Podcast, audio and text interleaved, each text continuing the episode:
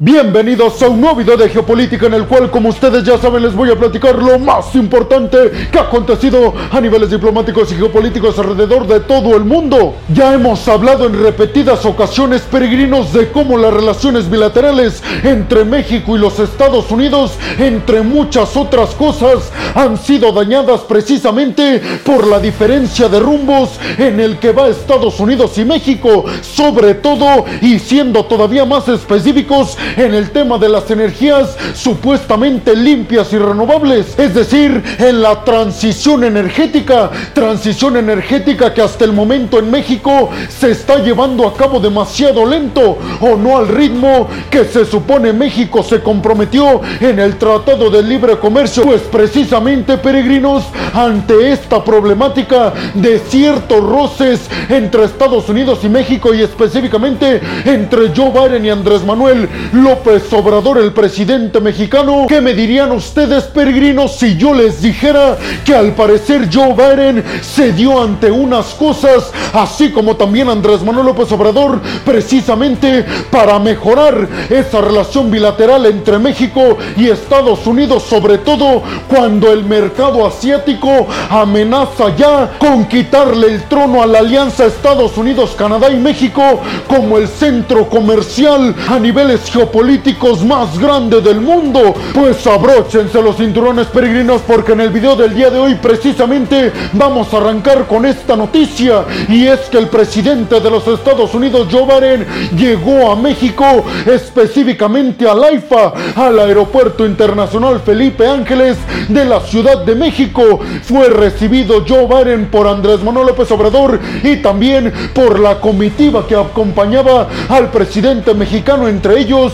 por supuesto Marcelo Ebrard, después del descenso de Joe Biden del avión Air Force One de los Estados Unidos que lo trajo a México, ambos mandatarios, el presidente mexicano Andrés Manuel López Obrador junto con Joe Biden, partieron hacia el centro de la Ciudad de México desde el AIFA en nada más y nada menos que en la bestia que se supone es el vehículo más seguro de todo el mundo que transporta al presidente estadounidense Joe Biden. Y ustedes me dirán, pero peregrino, ¿por qué haces tanto énfasis en el hecho de que ambos presidentes se fueron al centro de la Ciudad de México en la bestia, el vehículo encargado de transportar y cuidar al presidente estadounidense? Pues esto porque un sector estadounidense, específicamente republicano, estuvo ampliamente en contra de este gesto que tuvo Joe Biden para con Andrés Manuel López Obrador, porque dicen que en el protocolo de cuidado de la figura presidencial estadounidense se prohíbe amplia y rotundamente que otra figura política suba junto al presidente estadounidense en la bestia, algo que sabemos Joe Biden no respetó. Y algunos dicen obviamente que desde ahí empezaron los gestos de buena amistad entre el mandatario estadounidense y Andrés Manuel López Obrador, que lo que sabemos hasta este momento es que ambos se necesitan más que nunca. Y el día de hoy Joe Biden se reunió con Andrés Manuel López Obrador en Palacio Nacional. Esto después de que el presidente estadounidense visitara la embajada de Estados Unidos en México y ahí diera un discurso sobre todo de los logros geopolíticos que ha tenido y está teniendo Estados Unidos en la frontera con México, el aumento en el comercio y la economía entre ambos países, México y Estados Unidos. En el momento en el que abordó Joe Biden a Palacio Nacional junto a su esposa, tuvo una reunión pública frente a los medios con Andrés Manuel López Obrador y su esposa. Acto seguido cerraron las puertas a los medios de comunicación y tuvieron una reunión bilateral ambos mandatarios. También tenemos que mencionar, peregrinos, que esta reunión se da previo a la que se va a dar el día siguiente, específicamente en la reunión de los tres amigos, Andrés Manuel López Obrador, presidente mexicano, Joe Biden, presidente estadounidense, y Justin Trudeau, el primer ministro canadiense. También es importante mencionar, peregrinos, que esta visita de Joe Biden a México se trata de la primera en su historia como presidente estadounidense, un gesto que muchos interpretaban como total enemistad entre ambos mandatarios, pero con esta visita que se está dando en estos momentos de Joe Biden a México, les digo, los medios ya están hablando o intuyendo en que ambos mandatarios están tratando de reconstruir sus relaciones lo más inmediatamente posible Simple y sencillamente, peregrinos, porque a ambos le conviene esto. Específicamente, Joe Biden dijo en la embajada estadounidense que los temas más preocupantes que iban a abordar en la reunión fue específicamente el tráfico de sustancias prohibidas y también el tráfico ilegal de armas de Estados Unidos a México. Dijo Joe Biden, sabemos que si la seguridad entre nuestros países está bien, por ende, y seguramente tendrá mucho más posibilidades de darse una mejor cooperación económica y comercial entre ambos. Por eso dijo Joe Biden, el tema de la seguridad es primordial y por supuesto que mencionó el tema de la inmigración ilegal de mexicanos hacia los Estados Unidos, pero además de que México se está convirtiendo en un país con los índices más altos de migrantes que atraviesan territorio mexicano con destino hacia los Estados Unidos. Es decir, que México en lugar de convertirse en un lugar de llegada para migrantes, se está convirtiendo ya en uno de los principales países que son utilizados como tránsito para llegar a otro. Tránsito, por supuesto, que es utilizado por parte de los migrantes que vienen de Centroamérica e inclusive de Sudamérica. Biden llegó a México con un plan migratorio desde los Estados Unidos que anunció un par de días con respecto a políticas que iban a beneficiar a migrantes provenientes de Cuba, Nicaragua y Venezuela, que específicamente dice este plan que Estados Unidos va a aceptar a 30 mil migrantes de cada uno de estos tres países al mes por un periodo de dos años, pero en torno a México no ha anunciado prácticamente ninguna medida contra la migración ilegal. Específicamente los medios de comunicación están asegurando que dentro de estas charlas que se iban a estar llevando a cabo en privado entre Joe y Andrés Manuel López Obrador, tal vez el tema más, pero más importante para ambos fue el plan Sonora, que tiene específicamente el objetivo de promover la industria y la comercialización entre ambos países, pero centrándose sobre todo en la comercialización de litio y además en el fomento a las energías limpias y renovables. Dijo el propio Andrés Manuel López Obrador que este plan Sonora será financiado en su mayoría por el gobierno estadounidense y por supuesto que el tema del cambio climático y el papel que puede y no está jugando México en estos momentos con respecto a apoyar a los Estados Unidos y a la agenda verde en bajar emisiones de carbono sobre todo también fue un tema que estuvo en la mesa entre ambos mandatarios pero tal vez lo más importante en temas comerciales peregrinos fue el tema de que México podría estarse incorporando junto a Estados Unidos y a Taiwán en el desarrollo y construcción de semiconductores o microchips, que les recuerdo peregrinos, la compañía TSMC de Taiwán que ya tiene plantas en Indiana y en Arizona o que al menos las está construyendo ya, actualmente desarrolla y comercializa casi el 60% de todos los semiconductores que se necesitan alrededor del mundo, pues Estados Unidos con esto está entrando de facto a la guerra comercial y tecnológica contra China utilizando a esta compañía taiwanesa líder en el sector de los microchips para que tengan plantas en Estados Unidos, pues al parecer Joe Biden le planteó la posibilidad a Andrés Manuel López Obrador que tendría México de participar en esta cadena para el desarrollo, la producción y la comercialización de semiconductores taiwaneses y estadounidenses. Pero dicen, México no podría estar participando en este proceso si no cumple con las emisiones de carbono que le exigen desde Estados Unidos y desde Canadá y además si no se compromete a que un montón de los sectores que hoy en día no lo hacen produzcan en su mayoría desde energías limpias y renovables y no tan contaminantes como hoy en día todavía se hace en México. Específicamente Joe Biden habló de la problemática que representa el fentanilo para la sociedad estadounidense y también autoridades mexicanas han mencionado la importancia que tiene ayudar a Estados Unidos a acabar también con la comercialización indebida de armamento desde Estados Unidos hacia México y sobre todo de que la crisis migratoria tanto en la frontera de México con países sudamericanos como de Estados Unidos con México sea más segura para bienestar no solamente de estadounidenses y mexicanos, sino también de personas que intentan llegar a cumplir el sueño americano. Pero ustedes qué piensan, peregrinos? Si yo les preguntara a ustedes de qué creen que se habló entre Joe Biden y Andrés Manuel López Obrador en de lo cual no están hablando los medios. ¿Qué me dirían ustedes? ¿Creen que hablaron de China, de Rusia? ¿Creen que hablaron de problemas mucho más globales y sobre todo del reto que significa para Estados Unidos el hecho de que China cada vez está metiendo más sus tentáculos en América Latina? Porque les recuerdo también, peregrinos, que Andrés Manuel López Obrador ha mencionado la necesidad de que Estados Unidos apoye todavía más a los países sudamericanos, pero que al mismo tiempo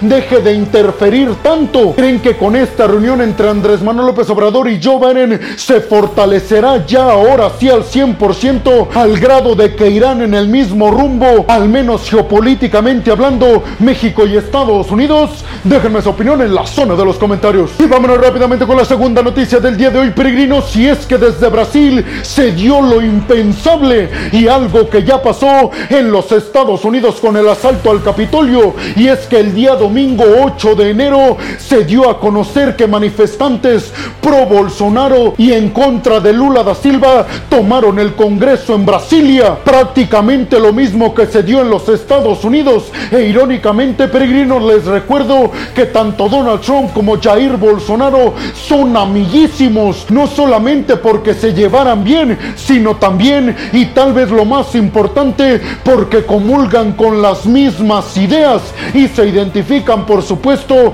con una derecha libertaria. Pues este hecho que ocurrió en Brasil lo están catalogando como una analogía de lo que pasó con Estados Unidos y el asalto al Capitolio, propiciado, dicen algunos, por el expresidente estadounidense Donald Trump, pues dicen que ahora, con todo el discurso que está generando Jair Bolsonaro en contra de la izquierda y de Lula da Silva, está causando que un montón de radicales hayan tomado el Congreso en Brasilia y que además estén buscando derrocar, según ellos, a Lula da Silva. Ante esto, peregrinos, desde China hasta los Estados Unidos se manifestaron ampliamente en contra de estos acontecimientos. Países europeos, del Reino Unido, América Latina, un montón de países asiáticos le dijeron a Lula da Silva mediante comunicados de prensa que lamentaban muchísimo la situación que se había dado en el Congreso en Brasilia y le aseguraron a Lula da Silva que tiene todo el apoyo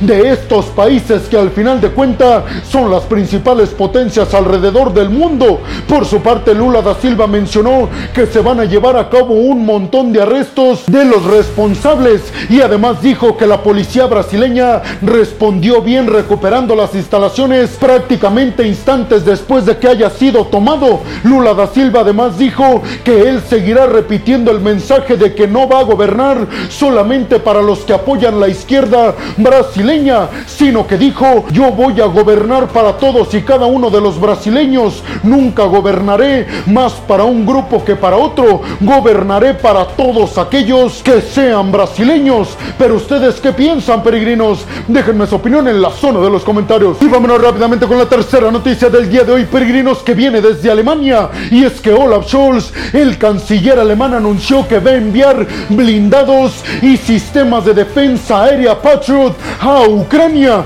Esto con la ayuda y la sincronización con los Estados Unidos. Específicamente, Olaf Scholz dijo que Alemania va a enviar a Ucrania blindados Marder y Gepard y que además junto con el ejército de los Estados Unidos en la base militar que tiene Estados Unidos en Ramstein, Alemania, va a ayudar también el gobierno alemán a entrenar a soldados ucranianos para que sepan operar todo el poderío occidental que están enviando a Ucrania. Scholz, el canciller alemán, terminó este anuncio afirmando que esta ayuda por parte de Alemania junto con Estados Unidos empezará a llegarle al ejército comandado por Volodymyr Zelensky a más tardar a finales de febrero. Pero ustedes qué piensan, peregrinos? Déjenme su opinión en la zona de los comentarios. Y vámonos rápidamente con la cuarta noticia del día de hoy, peregrinos, que ahora tiene que ver con la problemática entre Corea del Norte y Corea del Sur. Y es que desde Seúl, el presidente surcoreano Jun Suk